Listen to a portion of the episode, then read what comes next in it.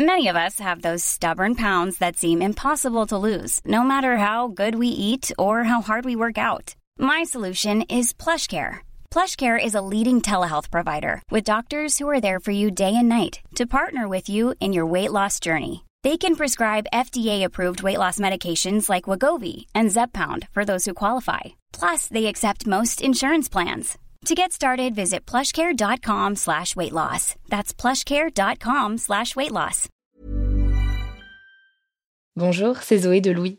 Ça fait maintenant deux ans que j'ai la chance de travailler pour Louis Média et que vous entendez ma voix sur vos podcasts préférés. Travailler pour quelque chose qui a du sens pour moi, c'est essentiel à mon épanouissement au quotidien. Et vous, comment se passe votre relation au travail? C'est plutôt épanouissant et enthousiasmant ou plutôt boule au ventre et des motivations? Si vous êtes dans le deuxième cas et que vous comptez chaque semaine le nombre de jours qui vous séparent du week-end ou des prochaines vacances, je vous recommande plus que jamais le parcours Chance, partenaire d'émotion. Chance est une communauté d'entraide professionnelle pour aider chacun et chacune à trouver sa place dans le monde du travail. La communauté Chance a une méthode unique qui a fait ses preuves. La première étape, c'est celle du bilan de compétences. En trois mois seulement, vous allez pouvoir redéfinir vos objectifs pro et renouer avec ce qui vous anime vraiment, avec l'aide d'un coach professionnel qui vous sera dédié. La deuxième étape, c'est celle du passage à l'action. Une fois votre projet défini, toute la communauté Chance sera à vos côtés pour donner vie à votre projet. Un collectif hyper engagé, prêt à vous épauler et à vous ouvrir son réseau. Si ce message résonne en vous, je vous invite à vous rendre directement sur le site chance.co pour faire le point gratuitement avec un conseiller et changer ce qui ne va pas ou plus dans votre vie pro. Bonne écoute Louis.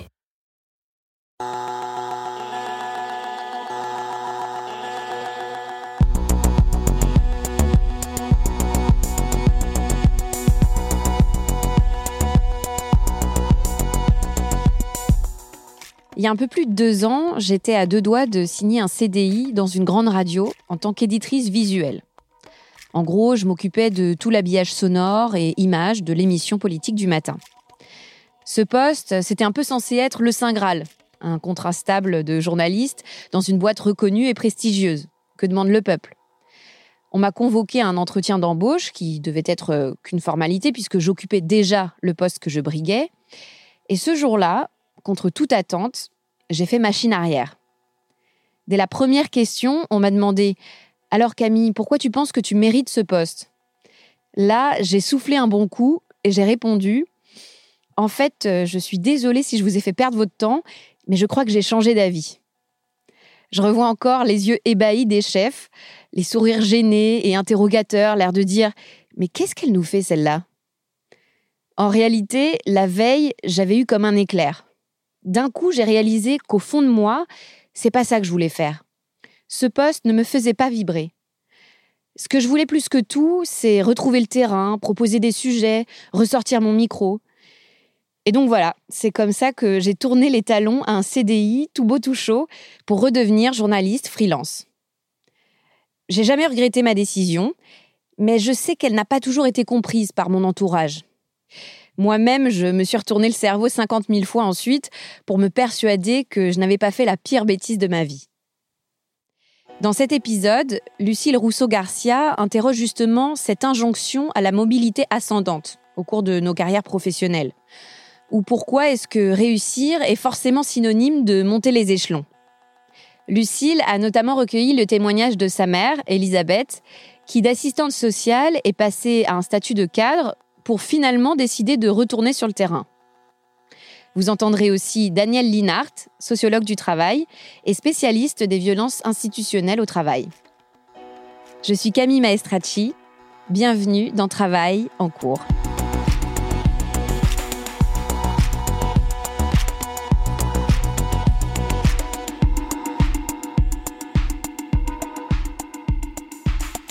L'année dernière, j'étais encore étudiante et dans un cours, un intervenant nous a demandé où est-ce qu'on se verrait professionnellement dans deux mois, puis dans deux ans, dans dix ans et enfin dans vingt ans.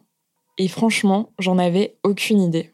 Mais il a insisté. Il a dit que c'était un exercice de projection et que c'était important de faire l'effort d'imaginer ce à quoi on aspire dans notre future vie professionnelle et d'y penser en termes d'étapes, d'objectifs. Je ne me souviens plus exactement ce que j'avais dit, mais je me rappelle que j'avais associé chaque palier à un niveau de responsabilité supérieur au précédent. Avec du recul, je me suis demandé si c'était vraiment ce que je voulais, ou si j'avais dit ça parce que je croyais que c'était la bonne réponse à donner.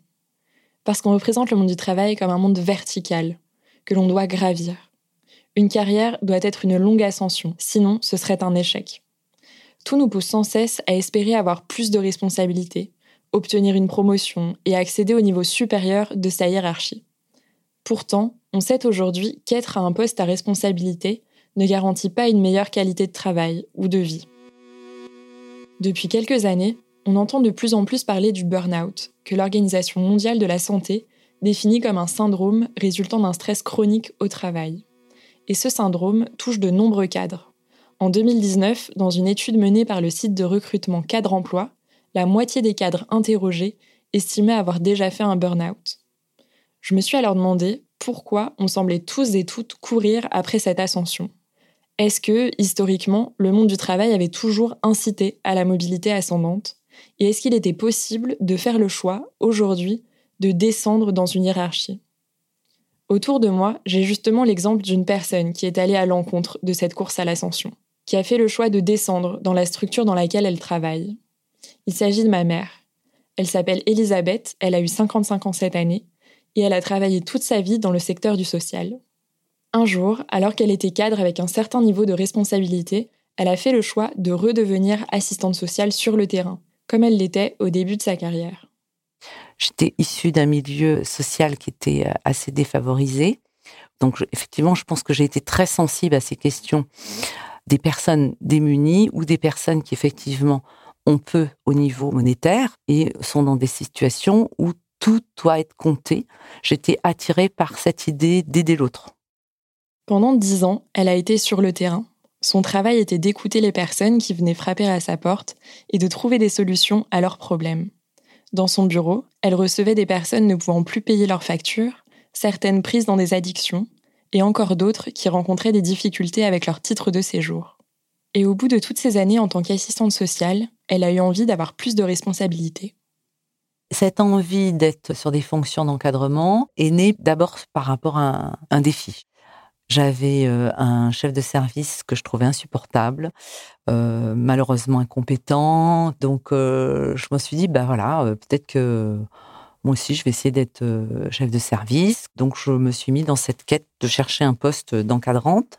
Quand j'ai eu des réponses positives, ça m'a donné de la valeur. Ça a été quand même quelque chose qui est venu qualifier mon parcours.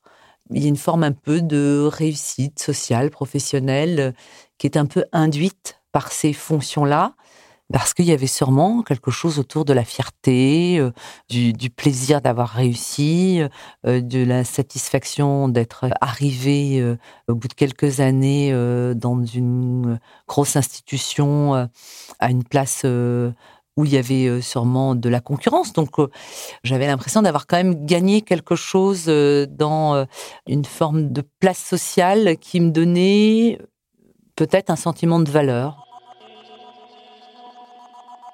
Une fois cette promotion décrochée, au quotidien, elle gère de plus en plus d'équipes et a de moins en moins de contacts avec le terrain et les personnes accompagnées.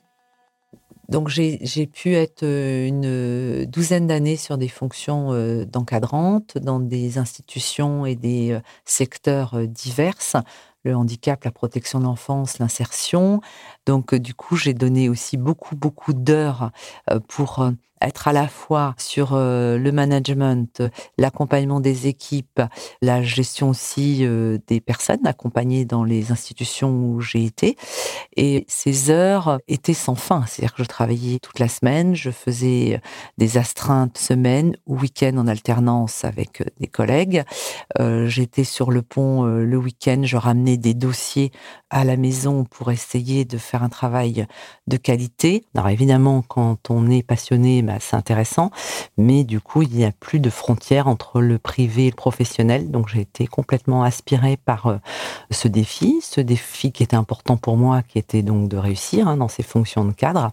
Euh, mais pendant 12 années, euh, ça a été effectivement une cadence infernale. Et je n'ai pas vu venir cet épuisement professionnel dans lequel j'ai été.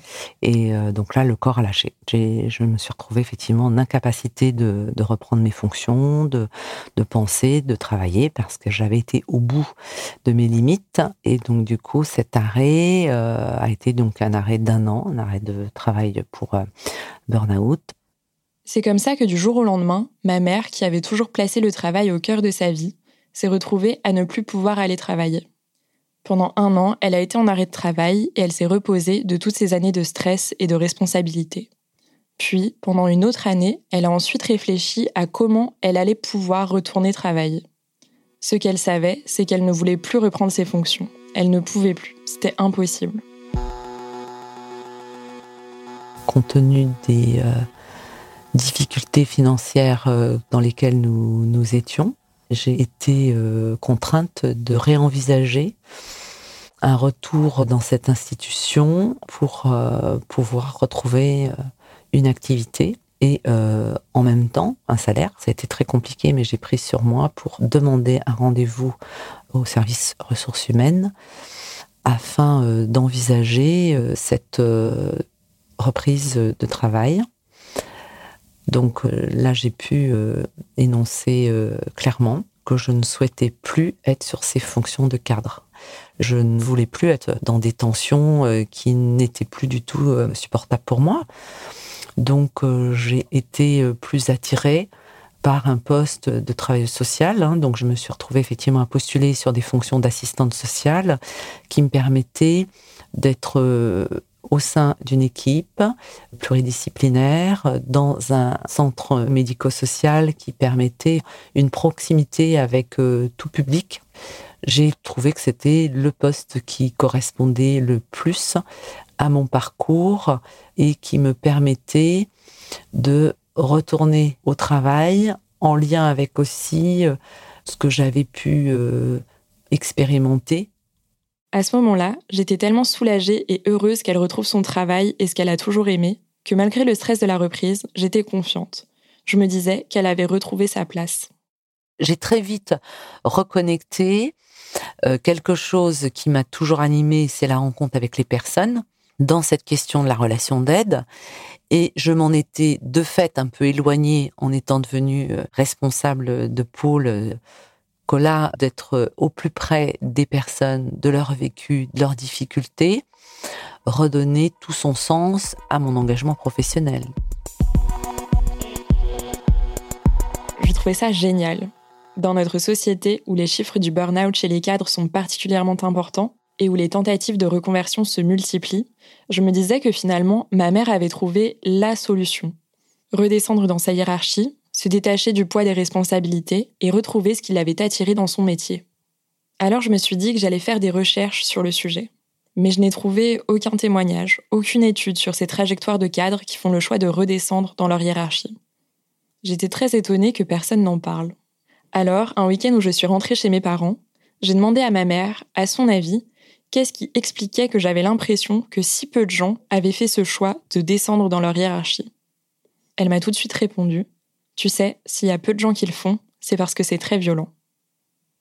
Je voulais tellement voir le positif de cette situation que je n'ai pas du tout mesuré l'épreuve que ça a été pour elle. Elle m'a expliqué que d'abord, cette violence a été celle de l'institution dans laquelle elle travaille, qui lui a fait comprendre qu'elle sortait du cadre et que ça les dérangeait. C'était aussi euh, effectivement pour l'institution euh, incompréhensible, sûrement. Quand je dis incompréhensible, c'est que dans la culture, vu que ce n'est pas pensé, c'est incompréhensible qu'un cadre qui était dans des, moi j'étais sur des responsabilités euh, par rapport à des équipes de terrain à un niveau quand même important où j'ai bien senti dans peut-être les postures ou la, oui que ça a ce regard inquisiteur l'a poussée à demander de travailler dans un centre social très éloigné de là où elle était responsable avant, pour être sûre de ne pas croiser quotidiennement ses anciens collègues cadres. Elle surveillait en permanence les plannings pour éviter les réunions où elle pourrait les recroiser.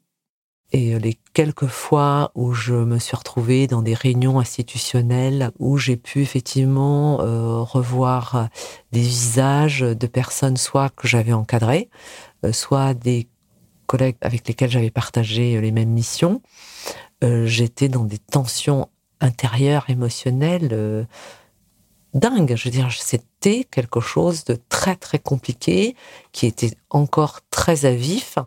Ces tensions ne venaient pas uniquement d'elle-même et de ses propres projections. Il y avait aussi quelque chose qui la mettait mal à l'aise dans l'attitude de ses collègues cadres. En tout cas, moi, je n'ai pas toujours senti beaucoup de bienveillance et d'empathie. Après, c'est des fois au-delà des mots, c'est des fois c'est euh, uniquement sur des regards, des postures corporelles, des évitements aussi. Donc il y avait quand même cette tension sur effectivement cette relation qui me paraissait euh, difficile à supporter. En tout cas, pour moi, ça a été difficile, ces regards euh, de ces professionnels sur moi.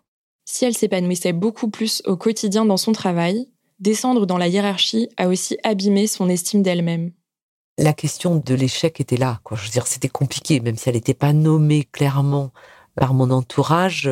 Je me suis rendu compte, en tout cas moi, dans un travail personnel, qu'il y avait quand même quelque chose sur ma relation à mon ego, la question effectivement de ce que tu renvoies à l'autre dans tes sphères aussi euh, privées et euh, amicales, du fait que tu te mets à distance ou tu reconsidères euh, ta place dans la société.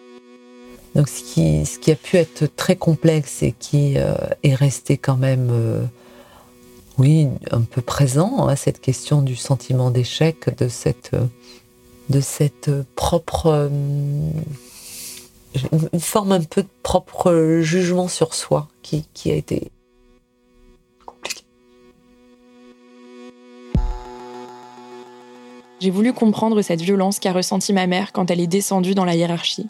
Pourquoi il semble y avoir un interdit de descendre volontairement dans une hiérarchie et d'où vient cette injonction à la mobilité ascendante que l'on a tous et toutes intégrée Pour répondre à ces questions, j'ai rencontré Danielle Linhart, elle est sociologue du travail et spécialiste des violences institutionnelles au travail. Elle a notamment publié en 2015 un ouvrage intitulé La comédie humaine du travail, dans lequel elle analyse les transformations des stratégies managériales et comment celles-ci ont modifié notre rapport au travail. Elle m'a expliqué que le fait de pousser à la mobilité ascendante était un phénomène tout à fait récent, imaginé par le patronat au lendemain de mai 68. Si vous voulez, ce qui s'est passé, c'est qu'il y a eu mai 68. Mai 68, ça a été trois semaines de grève générale avec occupation d'usine et une remise en cause de l'autoritarisme taylorien, comme on disait à l'époque. C'est-à-dire que les ouvriers, les employés ont dit bon, bah, ça suffit, on ne veut plus perdre notre vie à la gagner. C'est-à-dire que ces règles du jeu-là, on n'en veut plus. Celles qui consistent à dire, d'accord, vous avez des boulots difficiles, mais euh, en dehors du travail, vous allez avoir plus d'argent et c'est la société de consommation et c'est la société des loisirs.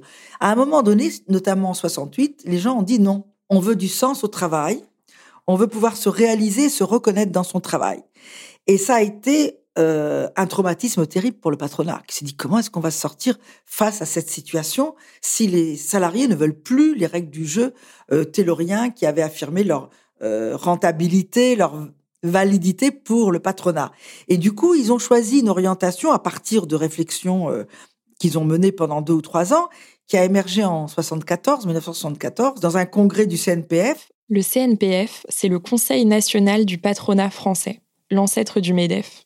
C'est une organisation qui a pour vocation de représenter les intérêts du patronat. Lors de ce congrès, en 1974, quelques années après le traumatisme de mai 68 et des nombreuses grèves qui s'en sont suivies, le patronat français se réunit et pose les bases d'un nouveau rapport au travail. Puisque les travailleurs ne veulent plus de la déshumanisation du modèle tayloriste, les patrons optent pour une nouvelle stratégie managériale centrée sur l'individu, que Daniel Linhart appelle la surhumanisation. C'était prétendre répondre aux aspirations des salariés en introduisant l'individualisation et la personnalisation de la relation de chacun à son travail. C'était de dire, vous voulez de la reconnaissance, vous voulez pouvoir vous réaliser dans votre travail, vous voulez pouvoir vous reconnaître, on a compris, on pense que c'est bien, on va mobiliser vos intelligences, votre réactivité, votre inventivité, mais vous allez être traité individuellement parce que tout le monde ne s'engage pas de la même manière dans le travail. Et c'est ça que vous voulez. Vous voulez voir votre compétence, votre euh, engagement personnel reconnu. Et donc, on va mettre en place des dispositifs, des mesures qui vont répondre à ce besoin d'engagement individuel. Et ça a été le début de l'individualisation de la gestion et de l'organisation du travail, qui est devenu de la personnalisation puis progressivement de la psychologisation euh, euh, et progressivement également de la narcissisation. C'est la période dans laquelle nous sommes actuellement, où on dit par exemple aux jeunes euh, cadres, ben, montrez-nous qui vous, qui vous êtes, révélez-vous à vous-même et à nous, montrez-nous que vous êtes le meilleur, montrez-nous qu'on a raison de miser sur vous, qu'on va vous faire une carrière parce que vraiment vous, vous, vous en voulez, vous allez être capable de sortir de votre zone de confort.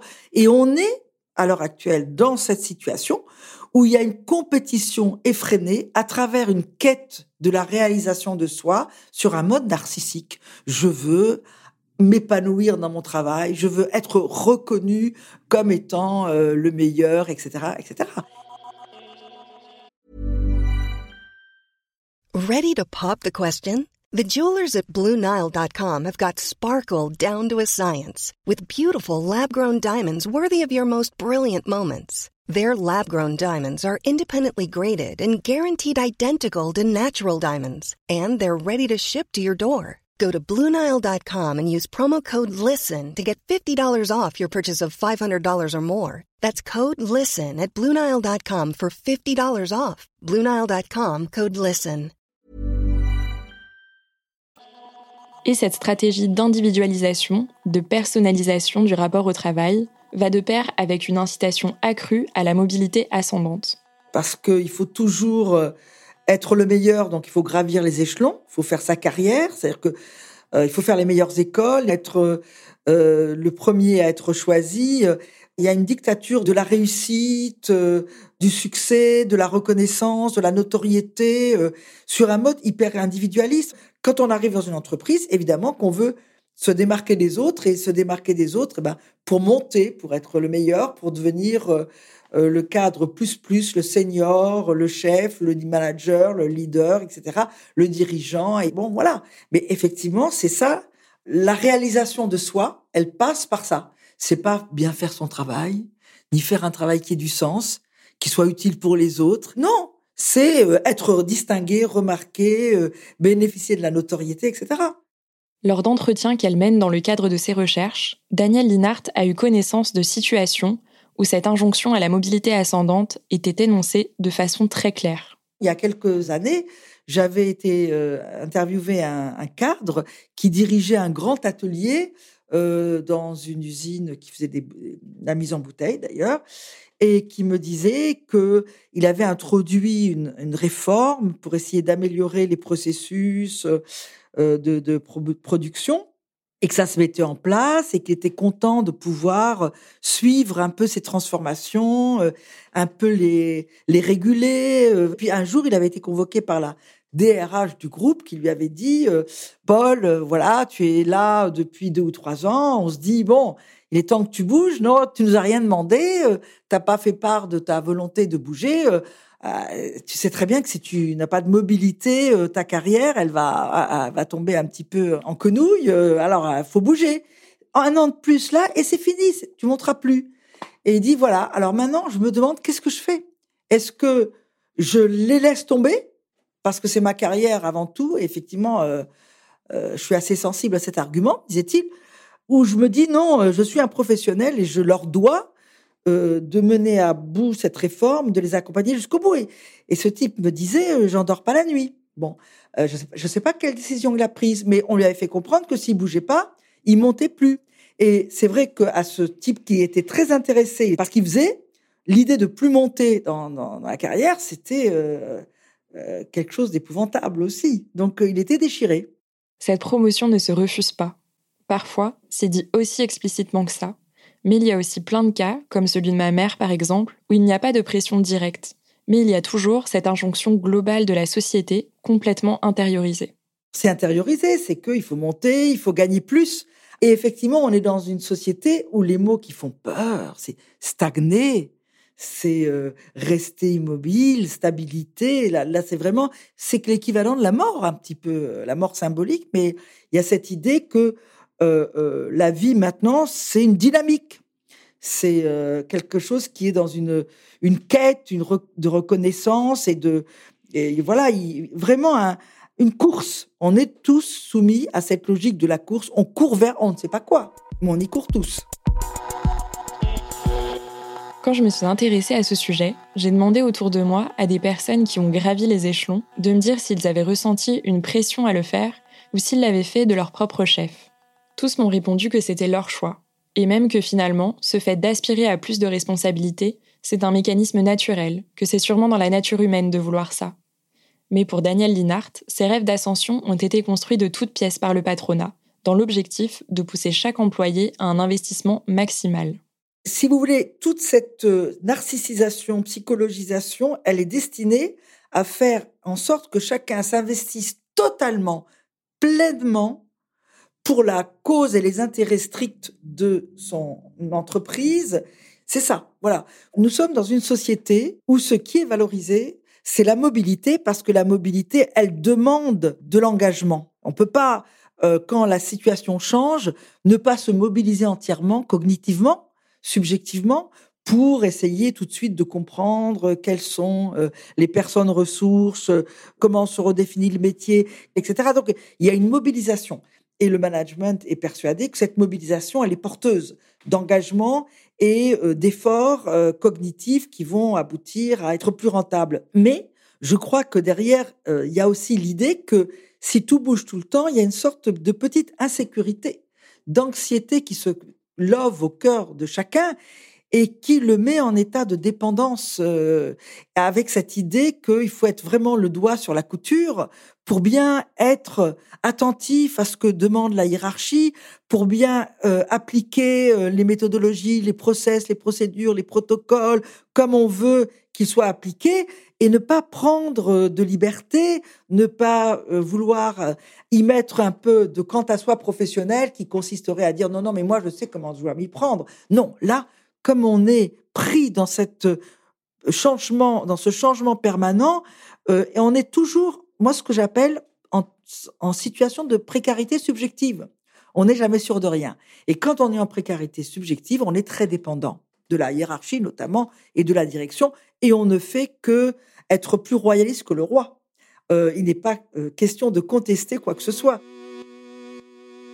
Ces stratégies managériales qui poussent à la mobilité ascendante, elles ont aussi comme conséquence de casser les collectifs, les solidarités et donc les capacités de contestation. Ce qui a fondamentalement changé entre les années 1950, 60, 70 et même un petit peu 80 et les années que nous connaissons maintenant, c'est la déstabilisation des collectifs de travail. C'est-à-dire qu'auparavant, on disait à travail salaire égal et euh, les salariés avaient le sentiment de partager un destin commun. Euh, on, avait des promotions à l'ancienneté, on avait des augmentations aussi à l'ancienneté qui étaient négociées collectivement.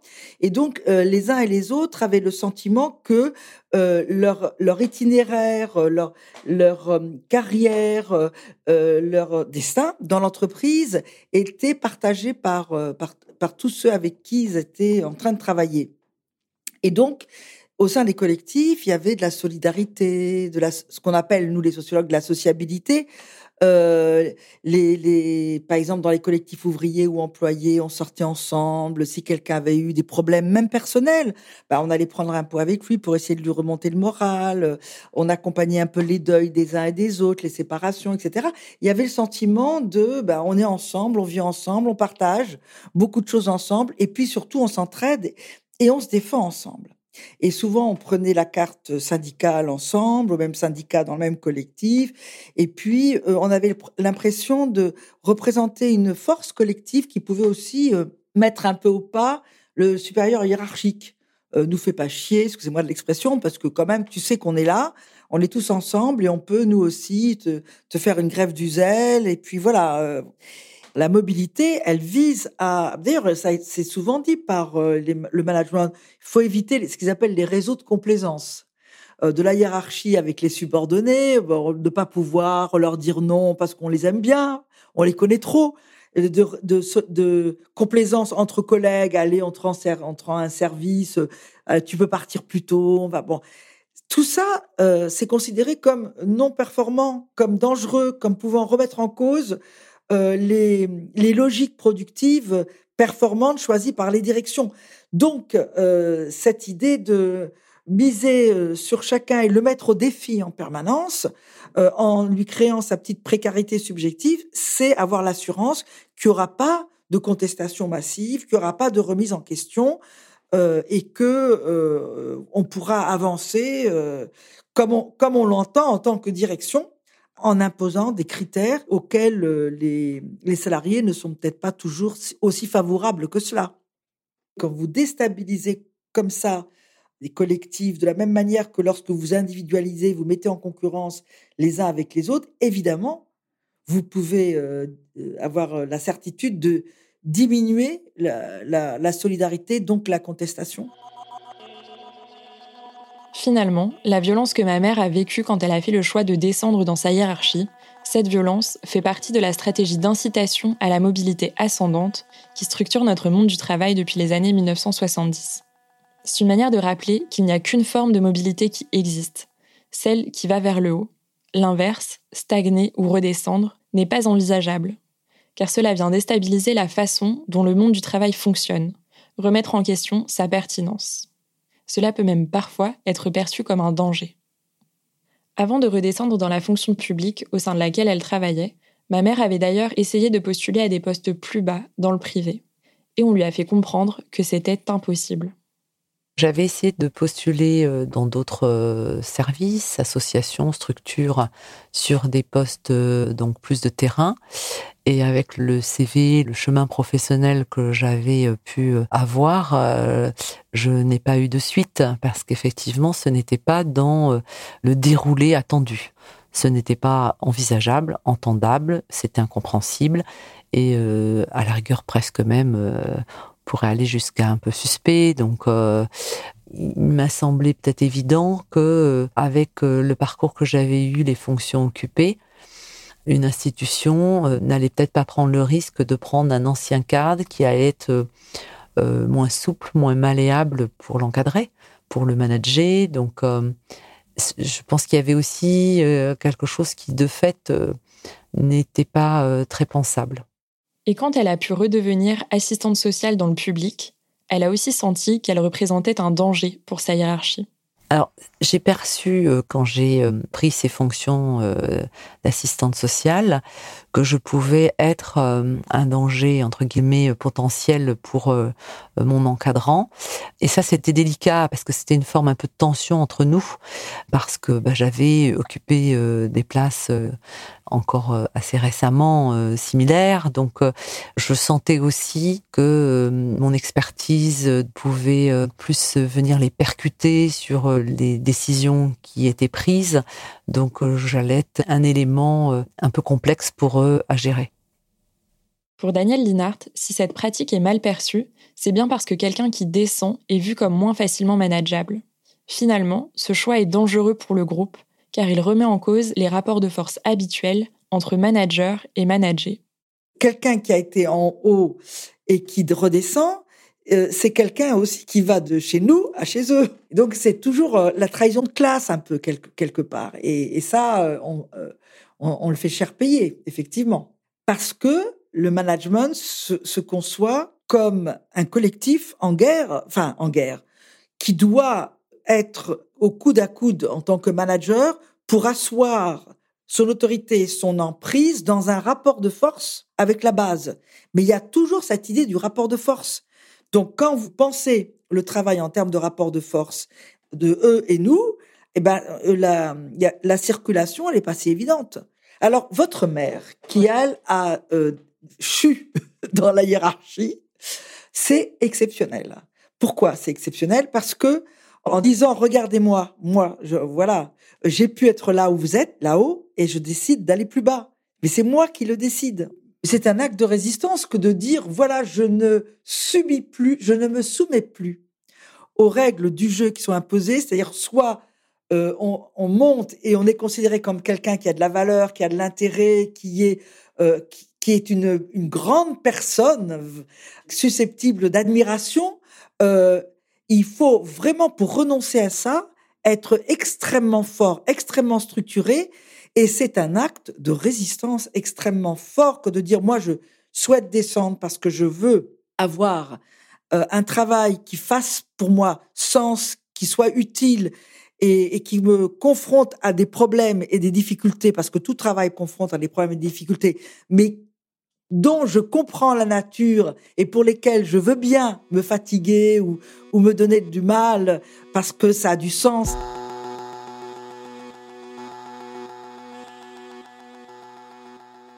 J'aime assez cette image de l'acte de résistance parce que je pense qu'il y a eu une forme de désobéissance, entre guillemets, à ce qui euh, m'était demandé euh, dans cette fonction de cadre.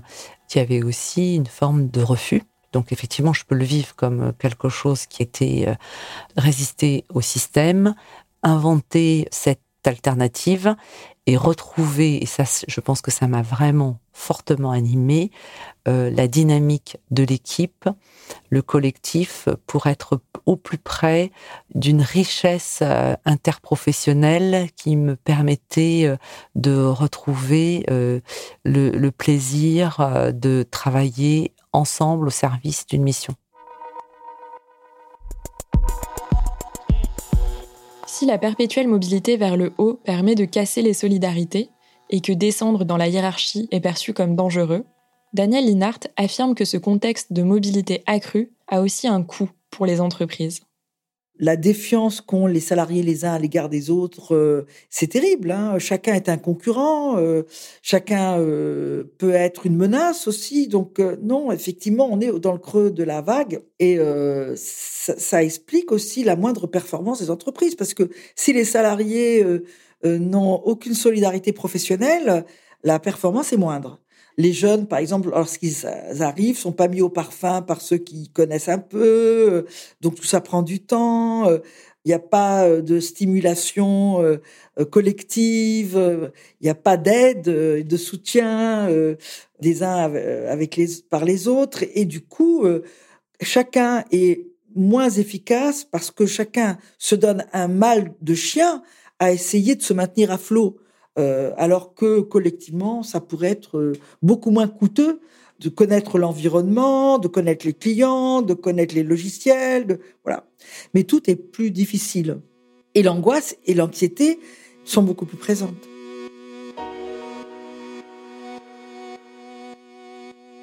Nous vivons aujourd'hui dans un monde du travail composé d'individus en compétition les uns avec les autres et non plus de collectifs le patronat a construit des rêves de carrière où tout bouge constamment et où on veut tout le temps aller plus haut. Pour Daniel Linhart, l'objectif de cette stratégie est d'aller à l'encontre des deux formes de contre-pouvoir dont disposent les travailleurs, leurs expertises et leur solidarité. Mais ces expertises et ces solidarités sont aussi des ressources pour l'économie, en ce qu'elles créent du bien-être au travail et de la productivité. Finalement, pour Daniel Linhart, les dirigeants comme les salariés auraient intérêt à redéfinir les normes qui structurent notre monde du travail et à valoriser davantage la stabilité, l'expérience et les dynamiques collectives. Et même à normaliser les mobilités descendantes choisies pour que les carrières puissent être des parcours où chacun puisse écouter ses envies et ses besoins. Vous venez d'écouter Travail en cours si vous voulez nous raconter une histoire à propos de votre travail, vous pouvez nous écrire à hello at. Cet épisode a été tourné et écrit par Lucille Rousseau-Garcia. Louise Emerlet est chargée de production. Cyril Marchand était au montage et à la réalisation. La musique est de Jean Thévenin et le mix a été fait par Olivier Baudin. Marion Girard est responsable de production et Maureen Wilson, responsable éditoriale. Mélissa Bounois est à la direction des productions et Charlotte Pudlowski à la direction éditoriale. Vous pouvez nous retrouver là où vous avez l'habitude d'écouter vos podcasts, Deezer, iTunes, Spotify, SoundCloud. Vous pouvez aussi nous laisser des commentaires et des étoiles. Et si l'épisode vous a plu, n'hésitez pas à en parler autour de vous. Et si vous aimez ce podcast, découvrez les autres podcasts de Louis, Émotion, le Book Club, Fracas, Passage. À bientôt!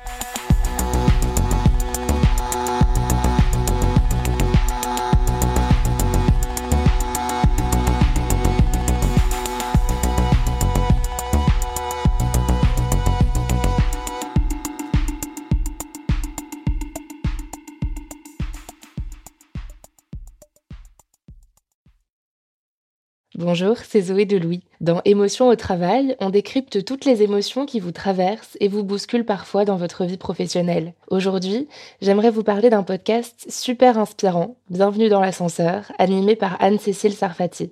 Dans chaque épisode, elle reçoit des personnes au profil varié, médecins, responsables commerciaux, chefs d'entreprise, qui ont su gravir l'ascenseur social. Partis de rien, il et elle partagent leur parcours, leurs rêves, leurs doutes, leurs émotions dans lesquelles vous vous reconnaîtrez sûrement, et donnent des conseils pour oser monter dans l'ascenseur social quand on n'y croit pas pour soi-même. Alors allez découvrir ces belles histoires de réussite en écoutant Bienvenue dans l'ascenseur, disponible sur toutes les plateformes. Merci à Bienvenue dans l'ascenseur pour leur soutien et bonne écoute.